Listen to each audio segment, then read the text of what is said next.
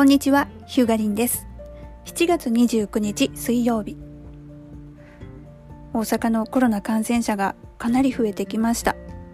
先ほど聞いた情報では220人。私の身近にもちらほら聞くようになりました。そんなわけで今日のポッドキャストは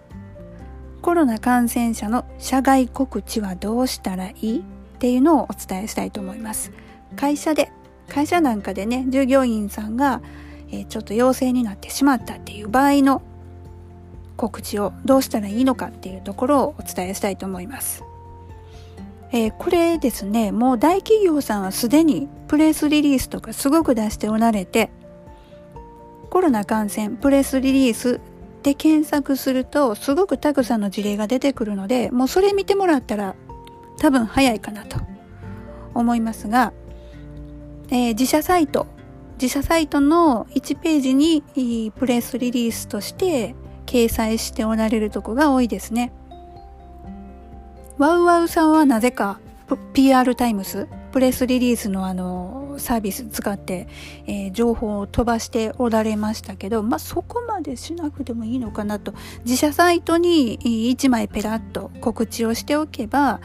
あのいいんじゃないかと思うんですがどういうことを書けばいいのか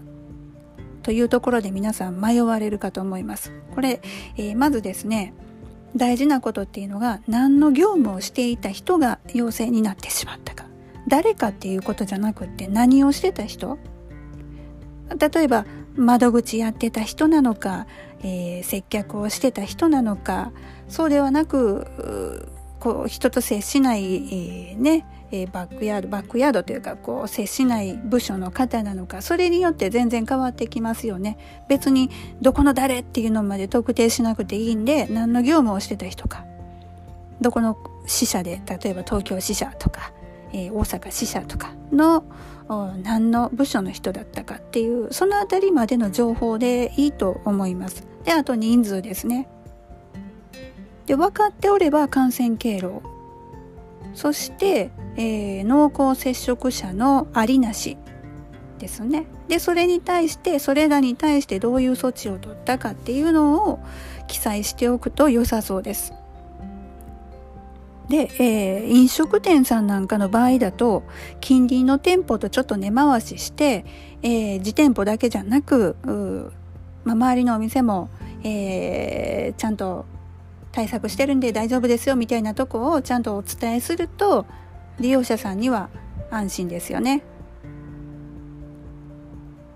で、えーこれこうなるとあの誰ですか誰がなったんですかみたいな個人名を追求するような多分質問っていうのが出てくるかと思うんですけど、えー、大企業さんでは広報に振ってるようです。そういったまあ個人名についてはお答えできませんので広報に聞いてもらえますかみたいな感じでしょうね。あの第三者がその感染者について発言するというのはもう控えましょう。どこまで本当か、どこまで正しい情報かわからないのに、本人でもないのに、え非常にデリケートな部分なんで、それを人に言ってしまうというのは、えー、根拠のないデマのもとになります。そのデマが大きくなって企業にダメージを与えてしまうと、やっぱりそれはもう損害賠償もなってしまうんで、不確かなことを言うのはやめましょう。で、えー、こう社内、社内に対しては告知どうしたらいいのかというところなんですが、これは労働基準法、労働安全衛生法で安全配慮義務というものがあります。この考え方からいくと、やはり社内の人にもきちんとお伝えした方が良いということになります。で、この場合ももちろん個人名を出す必要はなく、まあ、何の業務をしてた人が何人かかったか、どういう処置をしたかっていうことで良いと思います。くれぐれもインターネット上に個人名をする会社ないと思うんですけど、そんなこと。個人名を書いたりしないように、SNS とかでも個人名を書いたりしないように。ネットに書いたことっていうのは完全には消せません。後々大きなトラブルになるので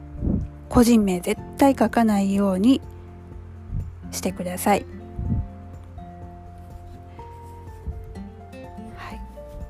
そんなわけで、えー、今日のポッドキャストは、えー、コロナ感染者の社外告知はどうしたらいいかという内容でお伝えしました。このポッドキャストではばらしちゃいますホームページやインターネットのいろんな仕組みでは、えー、ホームページ本の著者であるヒューガリンがあらゆる人の生活の中でお役に立てそうな IT 情報を音声でお伝えしております。リスターの皆様からご質問を受け付けておりますので、twitter でどうぞお声がけください。それでは皆さん、体調にお気をつけて、また会いましょう。では。